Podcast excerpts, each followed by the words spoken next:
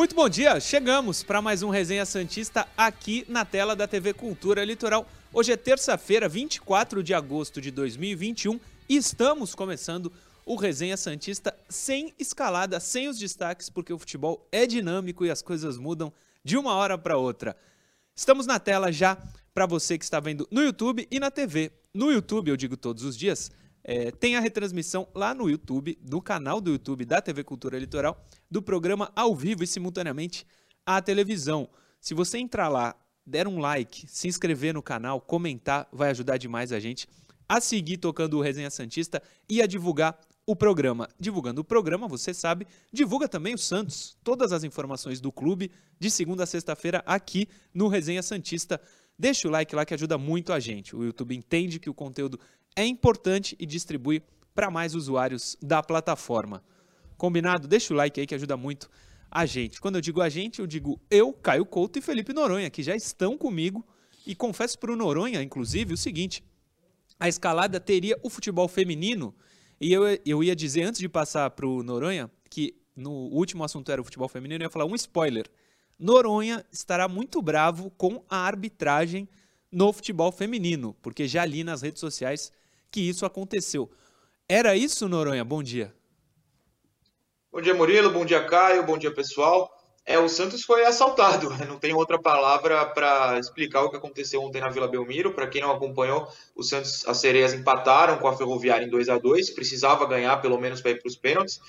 E o problema é, fez os gols para se classificar para se classificar direto, precisava ganhar por dois gols de diferença. O jogo acabou 2 a 2 mas dois gols foram anulados de forma absurda. O primeiro impedimento, num gol da Soli, é um impedimento que o VAR demoraria meio segundo. O VAR brasileiro, que demora 10 minutos para ver o impedimento, demoraria meio segundo para ver. Tamanha era legal a condição. O Bandeira errou, o Santos foi eliminado de forma injusta e foi muito triste o descaso da CBF com o futebol feminino mais uma vez mostrado. Infelizmente, o Santos está fora do Brasileirão, segue no Paulista, no Paulistão, mas a gente vai mostrar bastante coisa do jogo de ontem. Caio Couto, bom dia, professor. Hoje Caio Couto trouxe sua filha, está aqui, a Gigi, com a chupeta na boca, inclusive, vendo o seu YouTube. Bom dia, professor. Bom dia, Murilo. Bom dia, Noronha. Bom dia a todos os torcedores aí que nos acompanham. Importante, Murilo, a gente, eu acho que o que mais me traz é de, de apreensão nessa semana, quando eu digo apreensão é os nomes estão chegando, os nomes são falados, mas de fato, hum. quem já está no clube? Quando poderá jogar? Quando de é. fato será um reforço? É, essa hoje é o grande questionamento que eu vejo aí diante de um Santos que com as peças que já tem, que vem jogando rotineiramente, né, não vem apresentando é, algo diferenciado. Não, não vem. E os reforços são precisos. O Santos precisa contratar, contratou alguns, precisa de mais gente oficializou ontem o Diego Tardelli, que já tinha passagem aqui na base. O Santos ontem oficializou a contratação dele. A Santos TV fez um vídeo. Põe na tela, Johnny.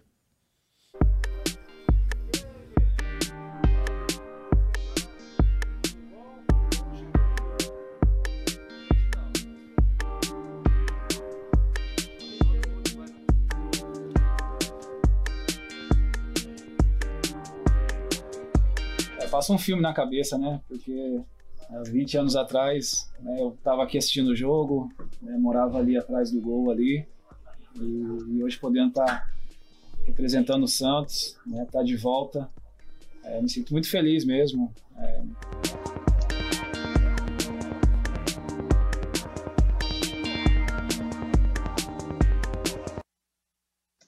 Cinco segundos e voltamos e esse vídeo completo lá no Facebook. No Facebook, Santos divulga teasers. É isso? No YouTube, mas completo está lá no, no Facebook.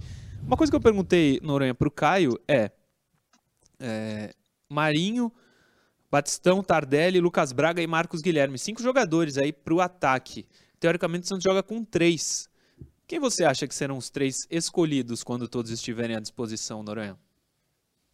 Eu não gostei do senhor não citar o Marcos Leonardo. Por que essa, esse preconceito contra o atacante pode... de 17 anos? Não, ele perdeu a vaga, né? Perdeu. Não, claro, eu sei, faz todo sentido você não Por isso, citar, mas ele sabe que ele não vai ser titular. Mas é uma opção, sem dúvida. Não, não, eu, eu concordo. É que a gente sabe que a briga para ser titular com a chegada do Batistão e do Tardelli é, vai dar uma afastada no, no Marcos. Leonardo, né? Não dá para falar só Marcos, que tem um Guilherme. É. Bem, eu acho que o Marinho é titular absoluto, obviamente, e aí eu passo a ter muita dúvida, né? Uh, mas aí eu vou arriscar um negócio aqui. Eu acho que ele vai de Marcos, Guilherme, né, no caso, Marinho e Tardelli e Batistão, um deles, aí a gente vai discutir qual, rodando no meio, tal como o Pirani hoje. Eu acredito que essa seja a tendência. É... Mas, enfim, é melhor você ter o que discutir, né? Se um pode ser centroavante, se um pode jogar aberto, se um pode jogar de meia, do que não ter peças. São contratações Sim. interessantes porque chegam peças para a gente discutir a formação no ataque. Até quero ouvir o Caio, se for o caso, se, se ele acha que é uma possibilidade deles jogarem juntos mais Marinho, mais Marcos Guilherme. Porque assim, o Marinho e o Marcos Guilherme não vão sair do time do Diniz, né? É, e nesse momento, até falei pro Caio, o Lucas Braga me parece que é titular, né? Ele não sairia. Mas nessa formação, Noronha, só para eu passar pro Caio, o Pirani sairia? Eu acho que sim. Ele continua sendo a primeira opção sempre nas substituições do Diniz, né? Quando ele prefere jogar com três atacantes, é ele que não é escalado. Leia-se quando o Marinho está inteiro. Uhum. É, eu sou um cara que acho que a posição do Pirani tem sido fundamental, como foi contra o Inter, mas tentando entender a cabeça do Diniz, eu acho que ele sai. E sobre o Lucas Braga, eu acho que ele está muito melhor que o Marcos Guilherme. Mas, de novo, pensando com a cabeça do Diniz, eu não acho que o Marcos Guilherme vai ser tirado pelo Diniz de campo. É, de cara eu acho que também o Diniz confia talvez mais no Marcos Guilherme. Diga, Não, prof. eu concordo com tudo que vocês dois falaram. Um, que o, o Lucas Braga está vivendo um momento melhor. Melhor. Mas dois, que a tendência é Marcos Guilherme, Marinho, Batistão e o Tardelli. Lógico que estamos falando aqui em, é, com todos esses atletas estando à disposição. à disposição, do técnico, fisicamente, estando em boas condições de jogo, né, com, né no melhor cenário possível que a gente está divagando aqui. Então eu creio que vai partir muito por aí também. O Marinho com aquela característica mais por ali, pela, pela, pela direita mesmo. O Batistão, que é um cara que joga como nove, mas tem mobilidade, sabe sair da área. Cara, e Tardelli, Marcos Guilherme. Marcos Guilherme entra em todas as posições no ataque ali com, com o Diniz. Então, se for ele centralizado, vai fazer com o Tardelli aberto. Se trocar, os dois ficarem trocando de posição, pode acontecer isso também. Agora, seria importante olhar um pouco mais para trás. E aí, Jean Mota e Camacho um sai para a permanência do Sanches, isso aí também é outro fato a ser analisado. Agora eu vou mais além. Estamos divagando sobre isso. Agora, quando isso acontecerá? Essa é a grande realidade. É, como está a situação do Batistão? Em que estágio chega o, o Tardelli ao Santos? O Tardelli pode ir para o jogo quarta-feira, ele está regularizado. Sim. Mas ele está tá em bid. condições de jogo né, para curto prazo? Né?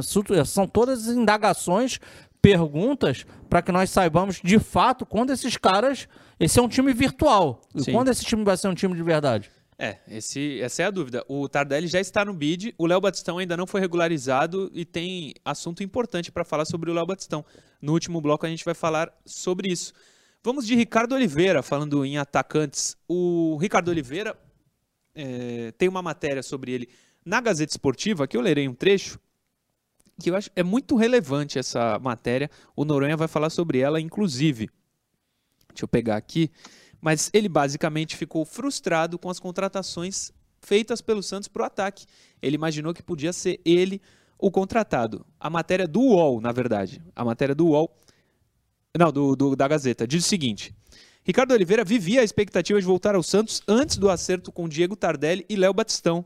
O atacante de 41 anos esteve no CT Rei Pelé no início desse mês e manifestou interesse em retornar para o técnico Fernando Diniz. O Peixe, porém, não procurou o centroavante. Pela imprensa, ele soube da chegada dos dois atacantes e imaginou a possibilidade de realizar esse desejo. Oliveira gostaria de um contrato curto para completar 400 gols na carreira. Ele tem 386 e se aposentar no Santos. Como em 2015, ele aceitaria um salário simbólico. Oliveira não pensa em parar de atuar agora e espera por interessados. Ele teve duas passagens de sucesso pelo Peixe, uma em 2003, outra de 2015 a 2017. Ele esteve no Curitiba até o final de maio, mas a última partida dele foi em fevereiro. Durante a carreira, o atleta vestiu camisa, as camisas de Portuguesa, Santos, São Paulo, Atlético Mineiro, Valência, Betis, Zaragoza, Milan, Al Jazeera e Seleção Brasileira. Uma carreira gigantesca, artilheiro por onde passou, é, excelente jogador. O grupo do Santos, pelo menos na última passagem, o idolatrava, era um grande líder do grupo. quer terminar a carreira no Santos para chegar aos 400 gols. Faltam 14, mas acho que o momento passou e o Santos acerta em não trazê-lo. Essa é só a minha opinião. Fique com a sua sem, sem erro. Mas, Noronha, diga sobre, fale sobre essa matéria da Gazeta que trouxe o interesse do Ricardo Oliveira em vir para o Santos e não o contrário. Geralmente é o clube que tem interesse no jogador. Dessa vez foi o contrário. Quero ouvi-lo. É, o que já é um indício de que, de fato, a fase do Ricardo Oliveira já passou. Perfeito. A gente estava conversando antes, e eu sigo a sua linha de que o Santos acerta em não contratá-lo. A gente estava conversando antes do programa sobre como o Ricardo não joga há seis meses, né? Ele jogou, como você acabou de falar pela última vez, no Coritiba, no Brasileiro. E o contrato de produtividade que o Santos acaba de fazer para o Tardelli, pelo menos essa ideia de um salário mais baixo que o usual é, e ter de alcançar algumas metas, seja elas quais, quais forem, uh, o Santos fez para o Ricardo Oliveira há seis anos, quando o Ricardo já tinha 35 anos. E deu certo, por dois, duas temporadas deu certo de fato. Mas ele sai do Santos em queda de produção, recusando um salário mais baixo para ganhar mais dinheiro no Galo.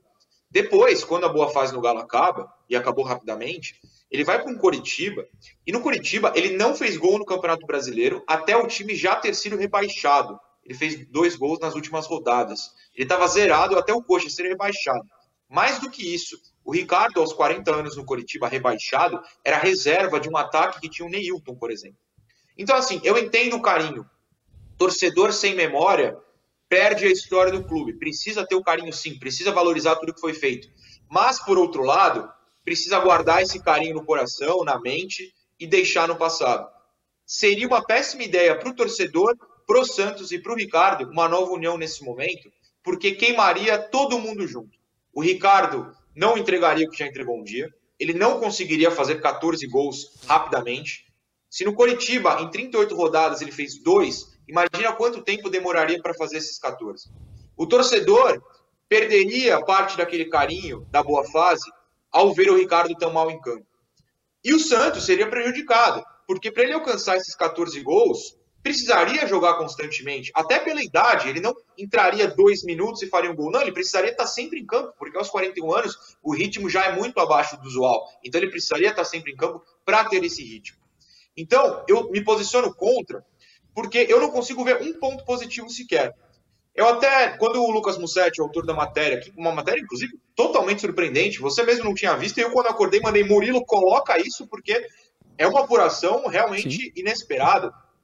O pessoal respondeu aos tweets dele com, com ideias positivas, de que poderia fazer um contrato não só de produtividade, mas como carinho, um plano de carreira, carreira pós, né, jogador, se for plano de carreira para ser jogador, complica, porque ele já tem 41 anos. Mas para ficar na base e tal, quem sabe um dia. Mas a gente não sabe se o Ricardo tem vontade de ensinar. Dois, talento para ensinar. Ele tem talento com o pé. O Ricardo foi um dos caras, talvez o melhor centroavante que eu vi no Santos. E nem pelo de 2015, o de 2003, que muita gente esquece. 2003 ele foi espetacular. Mas a gente não sabe se ele sabe ensinar, sabe ser professor. Não é fácil a gente saber disso. É... E outra, Uh, já temos opções. O Santos acabou de contratar duas peças. Eles vão ter menos tempo de campo para jogar um jogador de 41 anos. O Marcos Leonardo vai ser afundado no banco aos 17, atrás de um cara de 41 anos. Então é muito difícil. Tem outros tópicos até que eu poderia abordar, mas a gente vai estourar três blocos se deixar aqui eu falando. Sim. Mas, enfim, eu pedi para colocar esse tópico porque eu acho realmente que o Santos acerta ao não concordar com essa ideia do Ricardo. Ah, completando. Se ele quer fazer os 14 gols, eu tenho uma sugestão, e eu juro que uma sugestão sincera. Ele foi revelado pela portuguesa. A portuguesa está numa fase péssima, péssima, péssima. Não seria legal para mídia do Ricardo Oliveira, para mídia para portuguesa, ele voltar lá, jogar um Paulista, uma Série D, eu nem sei, acho que a Lusa está na Série D, ou jogar o Paulista do ano que vem, fazer essa história na portuguesa, não seria uma ideia mais legal? Enfim, uma sugestão. É, eu acho que seria muito mais legal e muito mais o nível dele hoje em dia, pelo menos foi o que ele mostrou é, no Coritiba. Caio Couto, aceitaria o Ricardo Oliveira? Acho que seria uma boa? Para o Santos? Para ele seria, mas para o Santos? Ah, eu, eu tô com vocês, eu tô, concordo plenamente, estou na mesma linha, Murilo. É, o Ricardo Oliveira, uma carreira muito boa, né? Gigante. Gigante, relevante no Santos Futebol Clube. Campeão da Champions League. Se você olha para o ápice dele, ele é melhor do que qualquer um dos que estão no ataque do Santos hoje. Sim. Qualquer um, pode escolher de olho fechado. Mas o ápice dele já já faz parte do passado. Sim. Né? E o Santos buscou, eu acho que fundamentalmente de ataque, a, a grande aposta é o, o menino aqui da região mesmo, o Léo Batistão. Batistão, que ainda tem uma, uma faixa etária bacana, o cara tem condições realmente físicas de estar tá produzindo em alto nível. É acertado e no momento eu acho que o Santos realmente tem que voltar a sua metralhadora agora para lá para a primeira linha de quatro. Acho que lá que está a frente já, já bus tem buscado dar uma olhadinha para trás aí para poder equilibrar essa equipe. Murilo, diga. Como é importante, eu vou pegar só o gancho que eu não fiz na, na, na reportagem ali do Tardelli, ah. mostrou o vídeo da Santos TV. Sim. Eu vou pegar um link que, que acabou, no, no, que acabou de falar o Noronha. É, jogador hoje, o Ricardo Oliveira, para fazendo aí 41 anos, e você deixar o Marcos Leonardo, um menino da base, de repente, lá no, sem nenhuma sem oportunidade, jogar, né? cada vez mais alijado do processo. É, o Tardelli ele fala ali na, na, naquele breve comentário dele na reportagem, pô, passa um filme na cabeça, eu dormi ali atrás daquela arquibancada. Sim. É, lógico, sem fazer propagandas, eu olhei um pouquinho a respeito, parece que ele jogou na base do Santos, né, e, e, e saiu da base do Santos por conta né, de um... De, de, digamos assim, de comportamentos errados como cidadão, né? É. Essa é uma realidade é essa. Aí eu te pergunto, é, quem tomou essa atitude na época? Será que não consegue entender, primeiro, que base você, antes de formar o atleta, você forma o cidadão, e ali se tratava de um adolescente? Então, qual é a melhor punição? O cara que erra, você jogar para o mundo ou você ensinar o certo para o cara que, que erra? E agora eu vou mais longe. O Tardelli está chegando no Santos agora, depois de mais de 20 anos, já em, em decadência, em fase final de carreira. Se esse Tardelli, como cidadão, fosse ensinado, o que, que ele não poderia ter rendido para o Santos chegando no na auge, equipe né? profissional, no auge dele, tecnicamente e também financeiramente sendo vendido. Então, pô, fica essa dica aí. É, para quem trabalha em base, você tem que pensar no cidadão e você tem que olhar no médio e longo prazo. O que, que tecnicamente aquele atleta pode te render. Sim, é por aí, prof. É, a gente vai para o intervalo. Antes, eu lembro para vocês que a Andi Futebol, em parceria com a TV Cultura Litoral, está presenteando você que assiste o Resenha Santista com uma camisa oficial do Santos. É só entrar lá no Instagram da TV Cultura Litoral, nesse post aí que está na tela, e comentar: quero ganhar a camisa do Santos.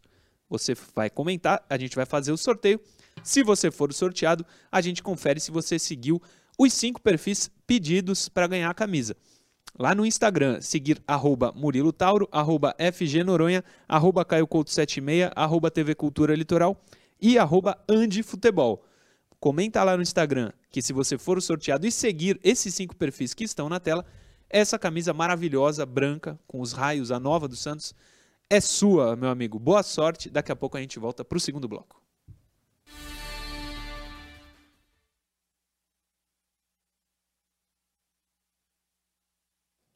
Voltamos, voltamos e estamos aqui para ler as mensagens. Caio e Noronha, se quiserem ler algumas, fiquem à vontade. Posso puxar uma aqui que está na agulha? Vai lá.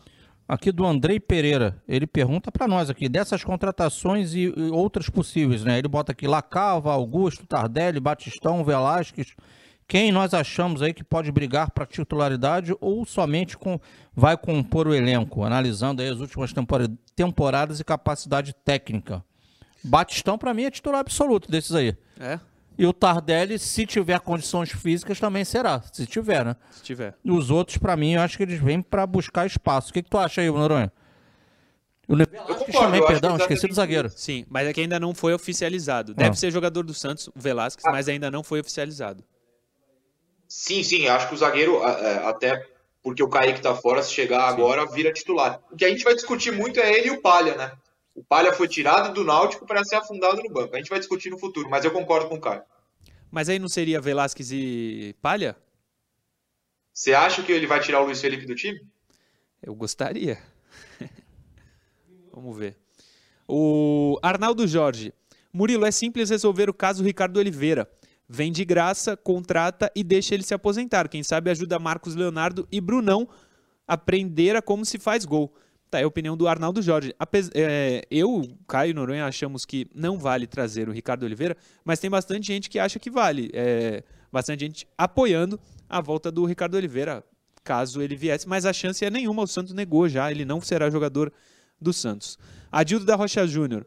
Sobre o Ricardo Oliveira, por mais que por maior que seja o respeito, como jogador não acho que seria uma boa. Concordo com o Noronha, está fal... concordo com o que o Noronha está falando. É o que eu penso também. Se ele aceitasse contratar como membro da comissão, ser contratado como membro da comissão técnica ou um cargo para aprendizado no departamento de futebol, para ser membro do administrativo, tudo bem, mas parece que ele busca ainda os 14 gols. Vamos voltar para o segundo bloco.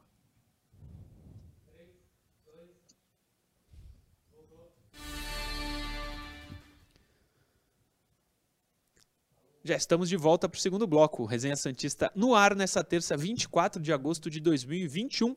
Interação. Põe na tela a primeira, Johnny, por favor. São três hoje.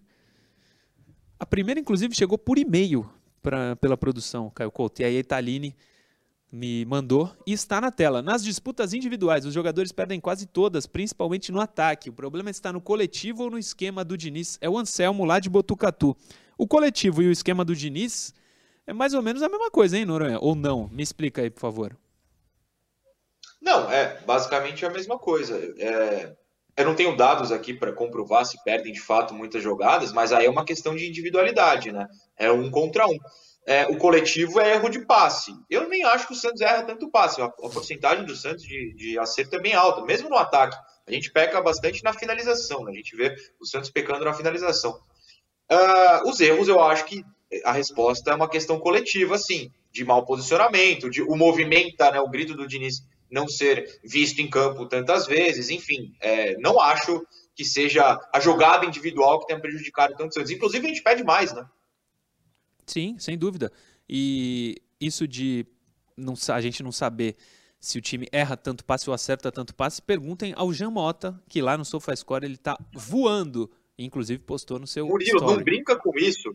Por quê? Porque eu fiz essa brincadeira no meu canal e aqui no Resenha ontem. Sim. Um pessoal ficou muito bravo. Gente, Sério? é só uma brincadeira. A gente entende o que o Jamota.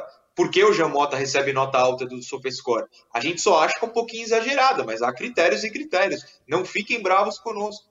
Sim, sim. E o, o Jean, o próprio Jean, é, deu palanque para isso. Ele postou no, na rede social dele próprio. É por isso que a gente está falando, sim. é por isso que deu a repercussão que deu.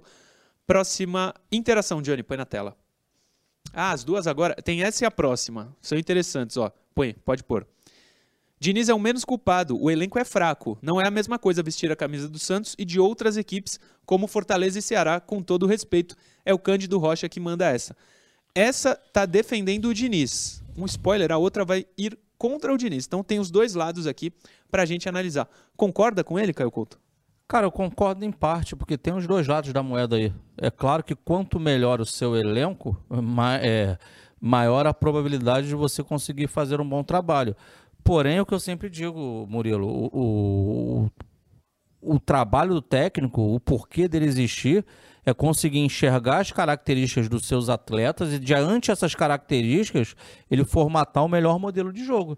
E aí, para mim, é onde entra o modelo, o, erro do Diniz. Ele tem uma, uma, só uma ideia de jogo, tão somente ela, e ele vai até o final dessa forma, ele não se adapta em nenhum momento. Para mim, esse aí junta a falta, de repente, da qualidade como um todo, e está provado, todo mundo sabe disso, não é à toa que o Santos está contratando jogadores agora para melhorar essa qualidade, mas a isso está sim aliado, de repente, a essa ilha de ideias do Diniz, que é somente uma. Sim. Noronha, quer falar sobre essa interação? Não, eu concordo com o Caio. Eu concordo com o Caio. Eu acho que o time deu uma estagnada muito por causa das ideias do técnico. É, a gente tem discutido isso. Não, não vejo só o jogador ou jogadores como culpado, como foi a mensagem. Mas eu entendo essa visão do torcedor também. É um cara que está enxergando algo no Diniz que a gente acaba não concordando. Pode acontecer. É, o técnico causa visões diferentes, até pela questão de gosto. Eu, tô, eu sigo a linha do Caio no comentário. Sim. Vamos para a última interação, Johnny? Põe na tela, por favor. A última de hoje. Os elencos de Fortaleza, Juventude, Ceará e Atlético Goianiense são melhores que os do Santos? Não, mas estão na frente. Culpa de quem? Diniz. Portanto, é, foi isso que eu disse. Uma interação, a segunda, defendia o Diniz e essa está culpando o Diniz, basicamente no mesmo assunto, o elenco. O que, que você achou, Felipe Noronha? É, o que eu acabei de comentar, por um acaso. Eu realmente nem sabia qual era a mensagem. Sim. É, o, a mesma situação de jogo causa visões diferentes. A gente acabou de falar do Giamota. Muita gente acha que o Jamota está jogando muita bola, muita gente acha que não. Eu, inclusive, me coloco no meio. Eu acho que ele está longe de estar tá péssimo e está longe de estar tá craque. E eu acho que o Diniz é a mesma coisa. Tem falhas muito claras, muito claras, a gente aponta sempre aqui. Mas tem acertos. É, não é um trabalho péssimo. Sabe o que isso significa? O Sim. décimo lugar que o Santos estava até outro dia. Gente, o Santos está em décimo nesse momento, décimo eu nem lembro a posição certinha, mas. Décimo primeiro. Ah, então. O meio de tabela: cinco vitórias, cinco derrotas, sete empates. Campanha média. Eu acho que o Santos hoje é um time médio e o, o trabalho do Diniz é médio. E você, prof? de certa forma já respondi é, antes. basicamente a é, mesma... pelos dois lados da moeda, mas Murilo, eu não fico em cima do muro. É, eu vejo, digamos assim, é, hoje tem uma. Eu acho que até a grande maioria dos torcedores do Santos já querendo a saída do Diniz de forma imediata. Então eu procuro ser coerente. Como eu digo aqui que tem os dois lados da moeda, para mim o que vai balizar o trabalho do Diniz é a partir do momento que esse elenco agora está tá ganhando alguma qualidade, né, a partir do momento que ele tem esses jogadores aptos para ele colocar em campo, dá uma chance. E aí ver o que, que vai acontecer diante disso. Eu sei que vai ter torcedor que já é contrário, mas eu, eu, eu tento, digamos assim, meu comentário é tirando a emoção de lado. Entendendo? Se tem os dois lados da moeda, se o grupo de jogadores não ajuda muito, mas o técnico também não está se ajudando muito, técnico está aqui, ó, melhoramos a, a diretoria, melhoramos a capacidade do elenco. Faz a sua parte. Sim. É, outro assunto do programa, falamos dos três. Aliás, tem um superchat. Vou ler o superchat antes para não perdê-lo. É, aqui. Gustavo Nascimento. Gustavo Nascimento, vocês têm notícias do Pachuca? Se o Pachuca vai pagar o Santos, como está esse processo? Eu não tenho, posso apurar a partir de hoje, mas não tenho essa informação. Tem alguma informação sobre isso, Noronha? Então, há uma notícia de dezembro do ano passado, obviamente já faz um tempo, que o Pachuca deveria pagar o Santos. Mas, isso. quando uh, o Santos negociou com o Krasnodar, a questão da dívida, eu acho que isso mudou alguma coisa. Eu, honestamente, até fui pego de surpresa, não sabia que ia rolar isso. Posso pesquisar, inclusive estou pesquisando já, para trazer alguma notícia. Mas eu acho, acho, que o Pachuca, nesse momento, não precisa pagar o Santos. Daqui a pouco eu tenho que trazer alguma atualização. Boa. Uh, feminino. Ontem o Santos acabou sendo eliminado. O Noronha vai falar bastante, falou um pouquinho no, no começo, mas o Santos está fora do Campeonato Brasileiro Feminino. Mais uma vez para a Ferroviária, né, Noronha? Mais uma vez para a Ferroviária. É a terceira queda nos últimos quatro anos em quartas de final para a Ferroviária, se eu não errei as contas. Mas dessa vez foi bastante injusto. O Santos jogou muito mais. E, e até repito para quem não pegou o comecinho do programa, o Santos fez os gols necessários para se classificar, precisava ganhar por dois gols de diferença, fez quatro, mas aí você pergunta, ué, mas não acabou 2 a 2 Respondo, Dois gols foram anulados de maneira absurda. Um deles é um impedimento na mesma linha da Brena, que o VAR, se existisse no futebol feminino, daria o gol. E o outro é assim: é, é, é para pegar o bandeira e falar: olha, você não pode ser profissional nesse momento, você precisa voltar a estudar para, quem sabe, no futuro voltar a ser bandeira.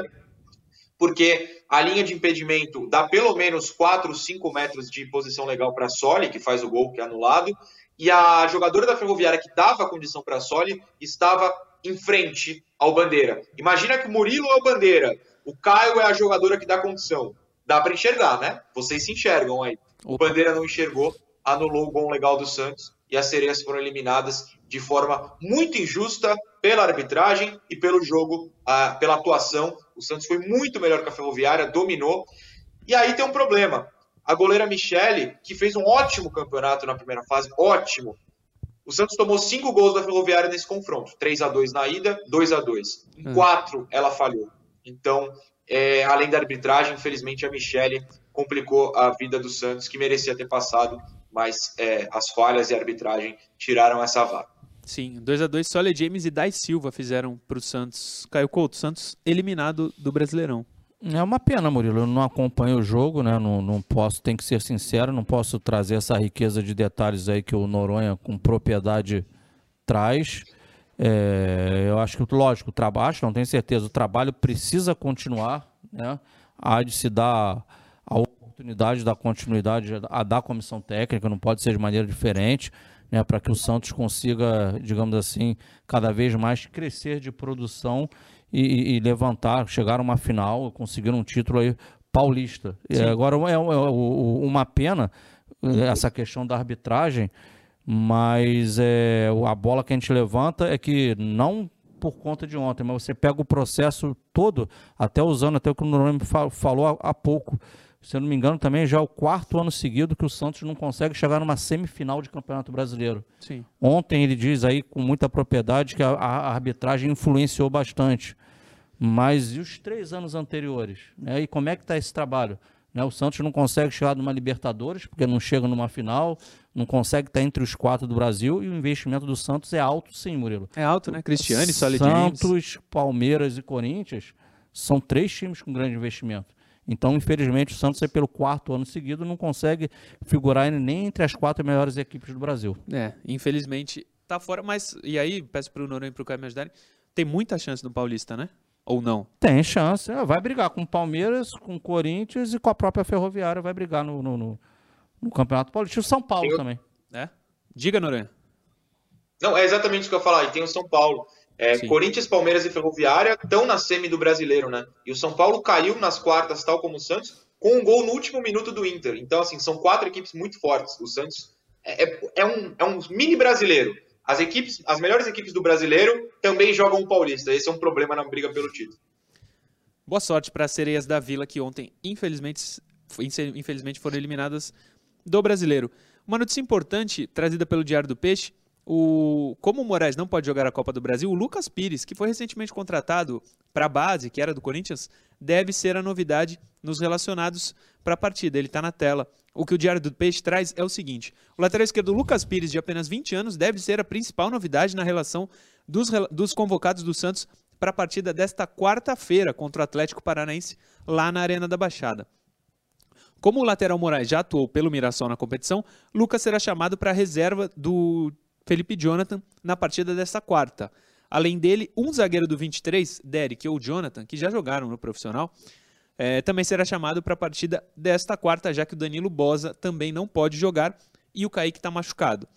Lucas Pires foi formado na base do Corinthians, contratado pelo Peixe nesse ano, depois de não chegar a um acordo pela renovação com o clube paulistano. Esse contrato é válido até 30 de junho de 2024 e a matéria continua falando sobre o Lucas Pires.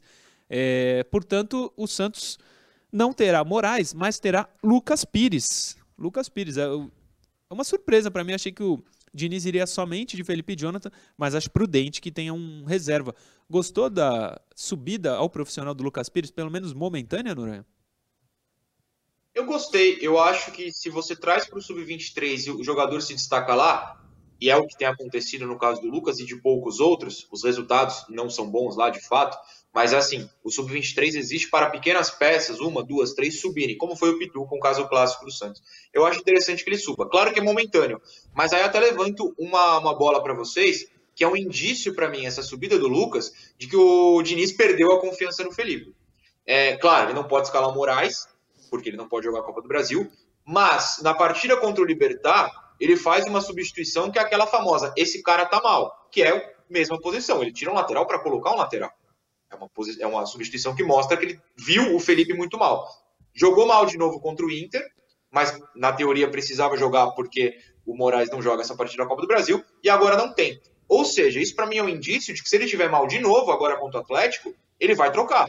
Ele, vai, ele precisa ter uma peça para substituir o Felipe em caso de, de má atuação. Pode não ser isso, mas é um indício, pelo menos dá essa ideia na minha visão. Na minha também, por isso que eu disse que é, me surpreendeu a subida do Lucas Pires nesse momento para o profissional para poder ter um reserva ali para o Felipe Jonathan. Nunca vi o Lucas Pires jogar, mas eu já meteria ele titular, porque eu já sei que o Felipe Calma, Jonathan não dá. Não, já sei que o Felipe Jonathan não dá. De repente o Lucas Pires dá. Um é a certeza de que não deu certo, o outro, quem sabe. E você, professor Caio Couto? Eu acho acertada a decisão de estar de, de tá incorporando o elenco. Ter pelo menos o reserva, o né? atleta, né? alguém que é, que é conhecedor da posição, né? Independente da questão técnica, Murilo. Se acontece alguma coisa no jogo com o próprio Felipe Jonathan, ninguém está livre, concorda comigo? Ele claro. pode ser expulso, ele pode se machucar. Então você ter à sua disposição. Pode estar mal tecnicamente. É, pode estar mal tecnicamente. Além de estar mal tecnicamente, né? Pode acontecer ou não. A gente torce que não. Torce que ele faça um bom jogo para ajudar o Santos. Mas você ter alguém da posição ali, conhecedor, para suprir uma necessidade naquele momento é, é, é de suma importância. Eu entendo dessa forma assim, é correto, assim como a situação do zagueiro. Né? Ter mais um zagueiro no Sim. banco, tá, tá, tá levando o Derek ou o Jonathan, que também teve no profissional, para que eles possam estar nessa relação, é a decisão acertada. Também acho, também acho. Superchat. Nascer, crescer e no Santos morrer.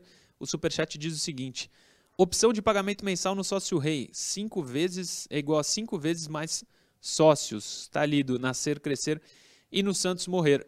Um assunto importantíssimo é o próximo aqui do programa que está na pauta.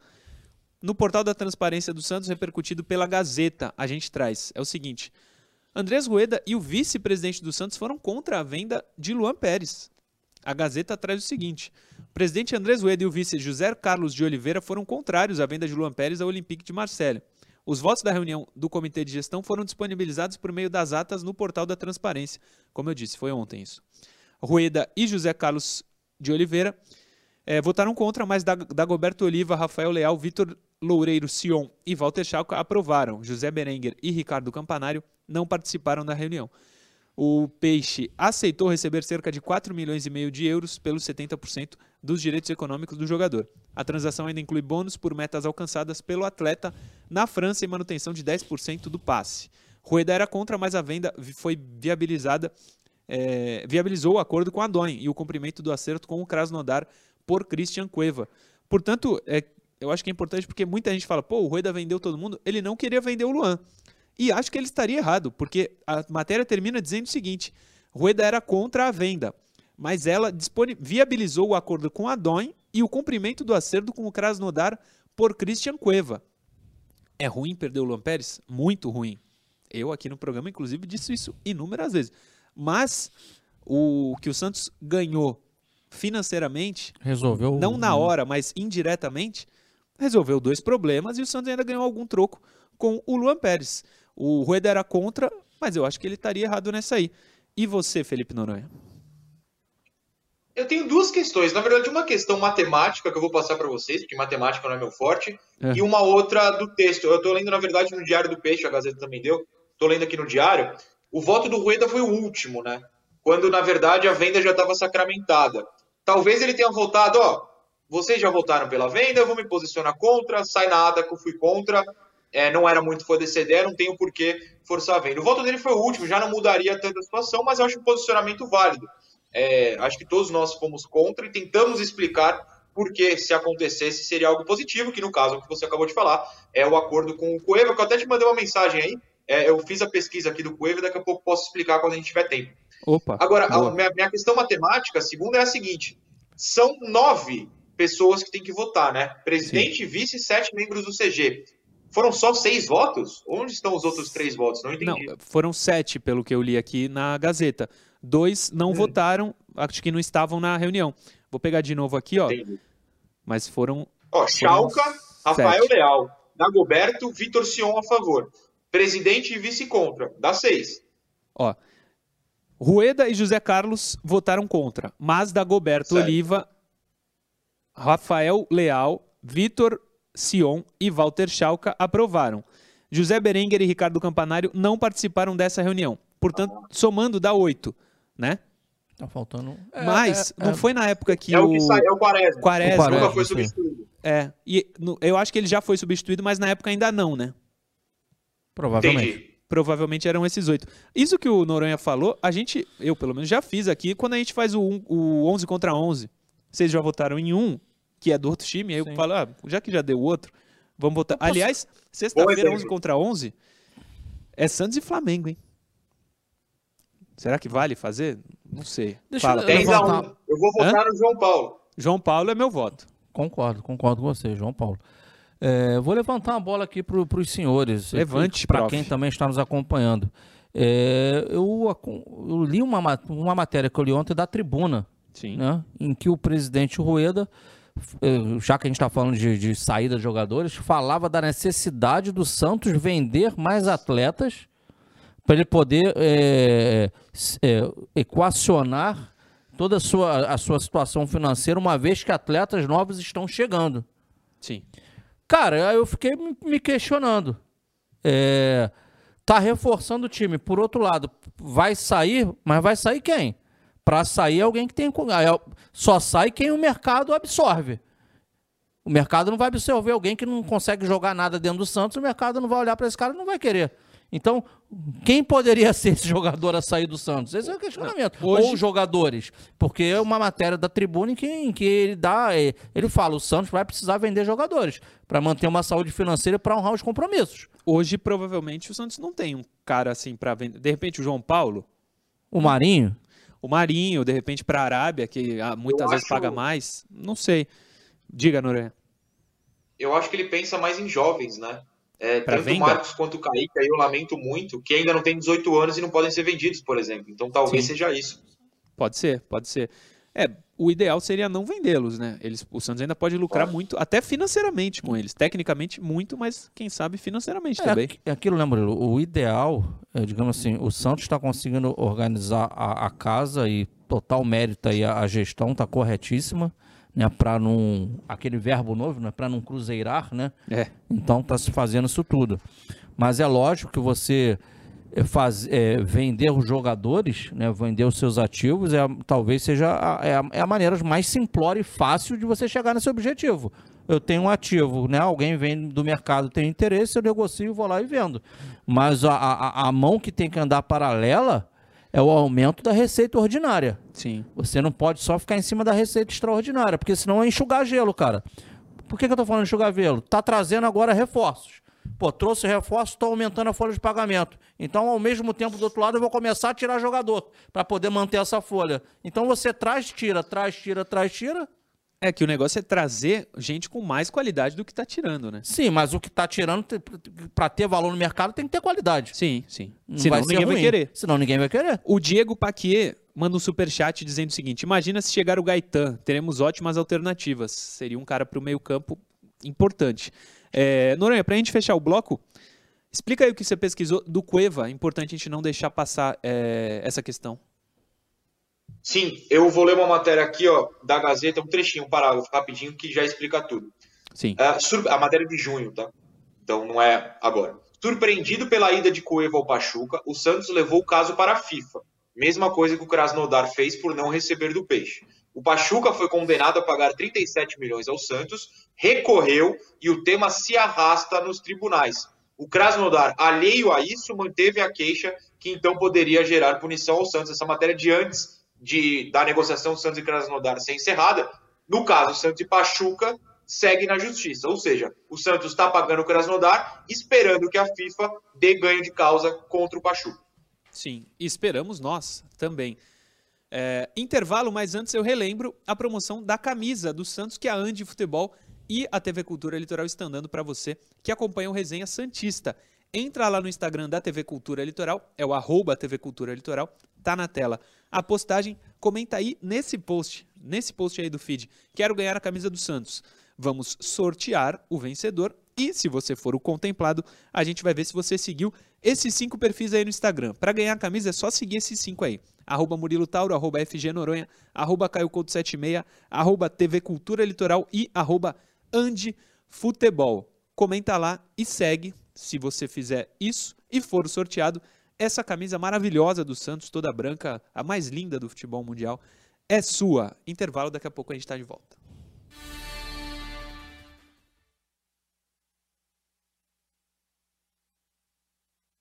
Voltamos, vou para o Instagram, temos mensagens lá, hein? André Antunes. É, bom dia a todos. Na minha opinião, o Diniz tem que sair porque ele está desmotivando os jogadores um a um com o jeito dele de expor o atleta publicamente em frente às câmeras. Se você recebe uma bronca do chefe no reservado, você já fica pé da vida e desestimula. Imagina o Brasil vendo. Ele vai acabar sendo tirado pelos jogadores e quem vai pagar essa conta é o Santos. Ele está se referindo, acho, agora à última do questão Braga, do Lucas né? Braga, né? No pós-jogo, né? Por que não evitar isso e já dispensa ele e contrata outro? O que não dá para esperar a coisa ficar pior. O que vocês acham? O outro ele coloca Dorival ou Lucha. Eu, Lucha, eu sou totalmente um contra Dorival. Esquece, né? Hã? Tem um ponto que a gente esquece. Tem limite de técnico. É, se você demite um e contrata um errado, é com esse errado até o fim. No brasileiro agora. Sim, sim. Ele fala também do Marcelo Fernandes. Tá aí a opinião do Bruno, do André Antunes. O Bruno é a mensagem de baixo. Bruno Paixão. Já que o presida falou que precisa vender o, in, vender, o Inter ofereceu 11 milhões para o Felipe Jonathan um tempo atrás. Hoje paga 7, pode levar. 7 ainda é muito, hein? Mas não ofereceu, né? Eram boatos vindos do Sul, nunca houve a proposta. É. Lucas Duarte, salve. Salve, Lucas. Acho que agora só falta um 10, hein? É, o 10 falta mesmo. Ah, e sobre o Ricardo Oliveira, acho que seria por algo mais motivacional, talvez para integrar a comissão técnica. Eu acho que as laterais falta também. Falta. Mas eu espero que, de todo o coração que o 10 já esteja na Vila Belmiro, porque o Santos contratou Lacava, o Santos contratou Luizinho do Curitiba, o Santos contratou o Augusto, Augusto Galvão. Galvão. Pô, e tem o Pirani. Ainda tem o Pirani. Não, mas tô falando o Pirani já tá jogando, que um desses três aí, pelo ah, amor de Deus, que eles sirva, possam né? jogar. Possam é, jogar. O Lacava tá no 23 e tá machucado. Posso mandar aqui três abraços rápidos que mandaram aqui? Pode Falando de para nós três, não é só para mim, interessa nós três o Carlos de São Luís, no Maranhão. A gente está aqui, está pedindo um abraço. A gente tem aqui também o Mário Cavassani e o Fernando também. O Fernando. Vamos voltar. Um abraço para você, Fernando. Vamos voltar.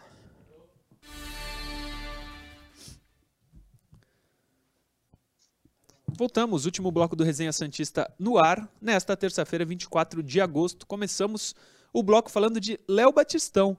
O Globo Esporte traz uma matéria dizendo que ele não estreará tão rapidamente. O Santos tem problemas é, burocráticos para ter o Léo em campo. O Bruno Gilfrida é que fez a matéria e eu trago para vocês um trechinho dela para exemplificar e explicar melhor essa burocracia envolvendo o Léo Batistão.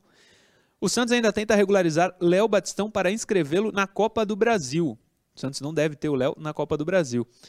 É, mas o prazo curto e o embrólio com o Wuhan da China devem tirar o atacante da competição. O prazo para inscrever qualquer jogador na Copa do Brasil se encerra nesta terça-feira, hoje. Até a noite de segunda, o Peixe ainda não havia recebido o certificado internacional de transferência do Léo Batistão, que precisa ser enviado pela Federação Chinesa de Futebol. O clube está pessimista, segundo o Globo Esporte. A demora é por causa do litígio entre Léo e o Han, é, seu, seu ex-time. Sem receber há meses, o atacante foi à FIFA pedir a rescisão de seu contrato e fechou com o Santos. Com a saída do futebol, como a saída do futebol chinês foi unilateral, porém, sem um acordo entre ele e a equipe, a transferência não é simples. O Santos montou um dossiê com todos os documentos que comprovam a rescisão unilateral de contrato com o Léo, do Léo com o Wuhan para que a CBF pe pedisse o certificado internacional de transferência do jogador para a Federação Chinesa, ajudando o clube. Agora, os chineses têm sete dias para responder a partir da data de emissão do pedido do certificado. Se não enviarem o documento, o Santos terá de ir à FIFA para pedir o registro provisório do Léo Batistão até o caso com o Wuhan ser resolvido. O Santos tem adotado cautela com o caso para evitar uma possível punição, mas entende que o risco é pequeno. Enquanto isso, o Léo segue treinando no CT Pelé para alcançar seus companheiros e estar 100% fisicamente. Se encerra hoje o prazo para inscrição na Copa do Brasil, Felipe Noronha. Léo Batistão provavelmente não será jogador do Santos nessa competição, né? É, nem ele, nem o, o Velasquez, se de fato chegar, ele deve chegar, né? É, hoje o limite. Essa questão da China, a gente até comentou na, na semana passada, se não me engano, no programa de quinta, foi, foi. que tinha essa questão do documento e eles enrolam, né? Eles, os chineses lá, enrolam sempre. Até ficamos surpresos que o Renato Augusto conseguiu uh, ser inscrito pelo Corinthians com alguma velocidade já era esperado. Agora, eu vi até alguém levantando uma questão no Twitter, enquanto você falava, eu estava lendo matéria sobre, e alguns comentários. E o cara respondeu, um cara comentou, perdão. É, parece que nem a diretoria confia muito que o Santos vai longe na Copa do Brasil, né?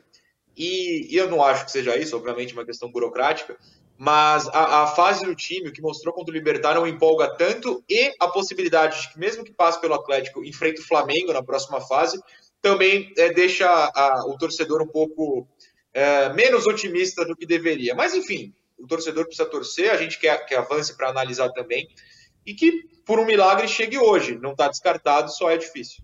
Sim, é muito difícil. O Caio até falou agora há pouquinho que talvez o Léo Batistão seja o principal reforço é, nessa janela, nessa é, essa retomada aí de contratações que o Santos fez, mas na Copa do Brasil provavelmente não teremos o jogador.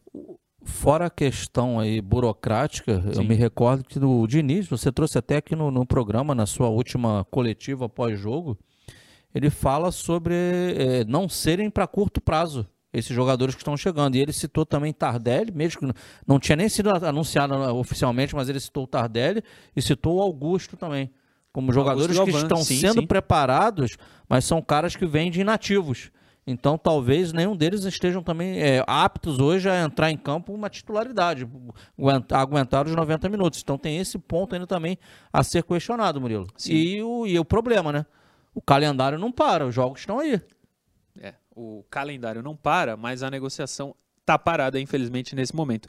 Um assunto que é importante, trazido pelo UOL, mas que a torcida não vai gostar, eu acho. Inclusive, ontem eu falei sobre isso no Tirateima e o pessoal não gostou. Jobson Jobson reintegrado. O UOL traz a seguinte matéria. Jobson está mais próximo de ficar à disposição do técnico Fernando Diniz. O volante foi reintegrado ao elenco na última semana e iniciou trabalhos em grupo. Segundo o UOL, o jogador realizou algumas atividades de posse de bola junto do elenco, além de participar do trabalho físico. Diniz, porém, ainda poupa nos trabalhos táticos e reduzidos. O Jobson teve rápida evolução, mas ainda existe a preocupação em retorná-lo somente 100% para não correr o risco de nova lesão. Ele está afastado dos gramados desde janeiro, pois teve de reconstruir o ligamento cruzado anterior e o menisco lateral do joelho direito. Por ser uma região delicada, o DM toma todos os cuidados necessários para que ele retorne em perfeitas condições. Além da ausência de Jobson, o treinador do Santos ainda precisará ter calma para contar com Marinho, com hematoma na coxa, Sandri em processo de recondicionamento físico Kaique com lesão de grau 2 na coxa, além de John e Kevin Maltz que realizaram cirurgia nos joelhos e estão se recuperando. Portanto, em poucos dias, Noronha, Jobson estará reintegrado ao elenco profissional do Santos. O que eu disse ontem no Tira Teima foi o seguinte, que o pessoal não gostou no chat. Eu acho, eu acho só, é um achismo, que ele tem muito mais potencial para mostrar do que ele entrega em campo. Eu acho, eu disse que é um desperdício a qualidade técnica dele não ser refletida no que ele entrega dentro de campo. O pessoal não gostou, o Jobson não é muito bem quisto, é, por parte da torcida, pelo menos. Mas peraí, a torcida foi contra o Jobson ou contra a colocação de que ele não entrega tudo e que entrega mais do que você contra, citou? Contra a minha fala de que ele tem um potencial que pode entregar mais. Ah, entendi. A torcida não vê esse potencial. É, acho até curioso, parte, sempre Parte vejo... da torcida. Sim, claro. Acho até curioso, porque eu vejo nas redes sociais muita gente sempre defendendo o Jobson, e eu nunca entendi essa defesa tão forte, porque ele realmente é um jogador que falta intensidade, nunca produziu tanto. Teve bons momentos, principalmente na, na, parte ofensiva, na defensiva realmente não, mas é um cara que falta intensidade. É só importante pontuar que ele só volta a treinar com bola mesmo em outubro, né? É, ou, ou, melhor, melhor dizendo, ele tá, foi reintegrado, mas treinar com, com a força, com a intensidade para voltar a jogar em outubro. Não vai acontecer agora, então é, precisa ter calma com isso. E ele voltando em outubro, você vê que, de fato, qualquer esperança do Sandri voltar esse ano é quase impossível, né? Porque é um cara que se machucou antes, vai voltar, faltando um mês e pouco, um mês e meio para o fim do brasileiro. O Sandri voltar esse ano, que é, esse sim faz muita falta, é quase impossível. É. Caio Couto, sobre o Jobson, você acha que ele pode entregar mais do que ele entrega? Ou ele é aquilo mesmo? Murilo, eu, eu, ontem você falou sobre isso no programa aqui também. Eu concordo que ele tem capacidade técnica, mas a falta de intensidade sempre será o maior adversário dele.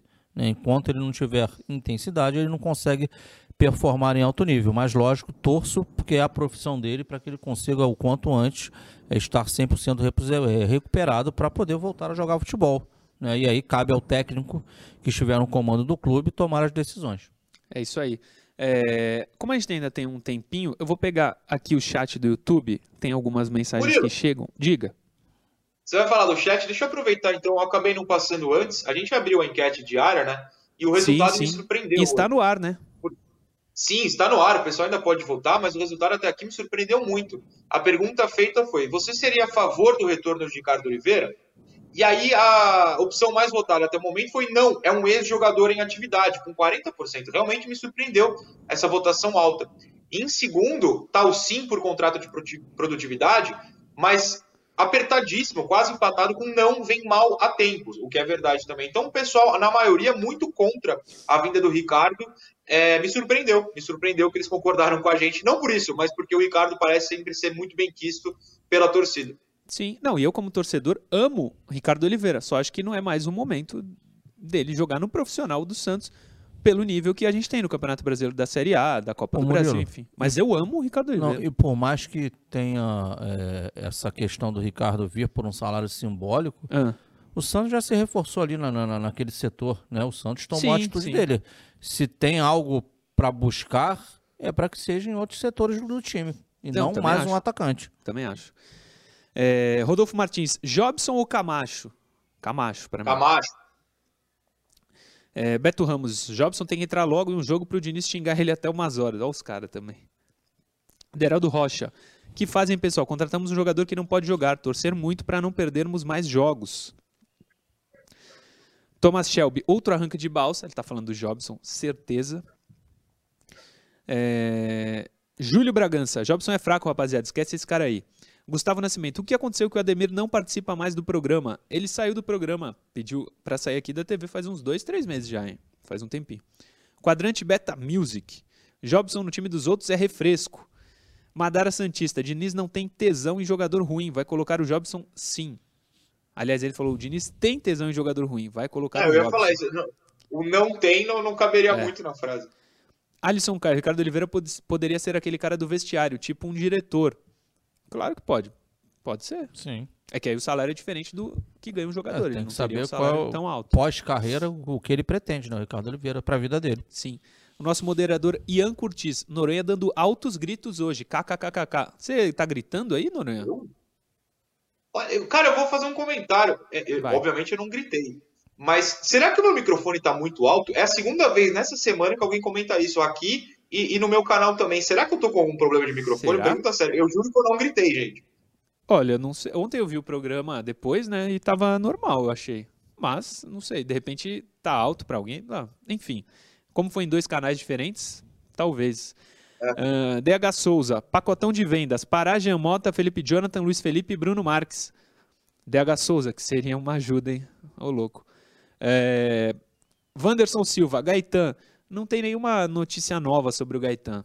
E é difícil a negociação, né, Noronha? Na verdade, nem notícia nova, nem notícia velha, né? É. É, ninguém deu que era uma negociação sendo realizada. A gente vê alguns boatos em rede social e aí algumas pessoas acabam aumentando isso. Por enquanto, nada. É, a gente fica de olho, claro. Ah, o Elias Santos diz que o seu microfone está alto. O Thiago Oliveira também. O Helder Soares também. A Maria das Dores. Aparentemente está alto. Então, a Maria das Dores diz que tá bom. O Silvio Arruda. Noronha é italiano. Você é italiano, Noronha? Gente, eu juro. N- Não, nem um pouco. Eu juro, ah, apesar de fazer assim com alguma frequência, eu juro que eu não tô gritando. É, eu vou tentar observar, talvez seja alguma configuração. Me perdoem, por favor.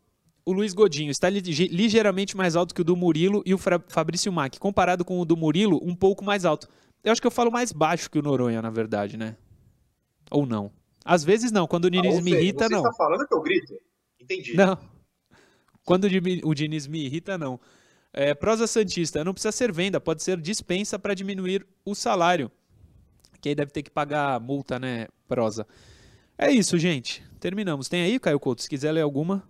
Caralho, caramba, Murilo, vai pegar uma aqui do, do Aldemar Souza aqui, porque você Manda. adora esse assunto. Ah, Ele, ele- qual ele- seria? É Felipe Jonathan, um assunto que você adora. adoro, Né? adoro. Ah, essa então mensagem ele é boa. fala assim, você que perguntando se Não, eu não tenho nada contra o cara. Só acho que ele tá jogando mas mal. é do futebol, não tô Simples falando da assim. pessoa. Ah, sim, sim. Mas ele vem colocando aqui, eu tô resumindo.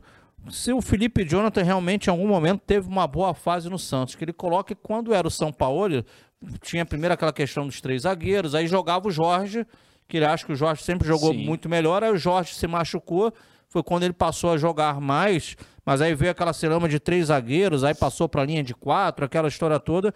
Ele acha que o Felipe Jonathan nunca foi um jogadoraço com a camisa do Santos. Ele acha? Ele não acha. Ah, ele não acha. Eu acho que ele concorda contigo. O que você pensa por aí, Murilo?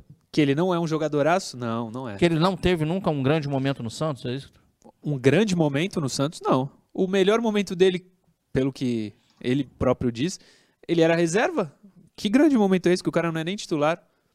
Eu Enfim, tenho um comentário vai. que é. Rapidinho, desculpa. Que é. Quando ele foi bem em 2019, a- essa hora que você cita, Murilo, ele não tinha responsabilidade defensiva, né?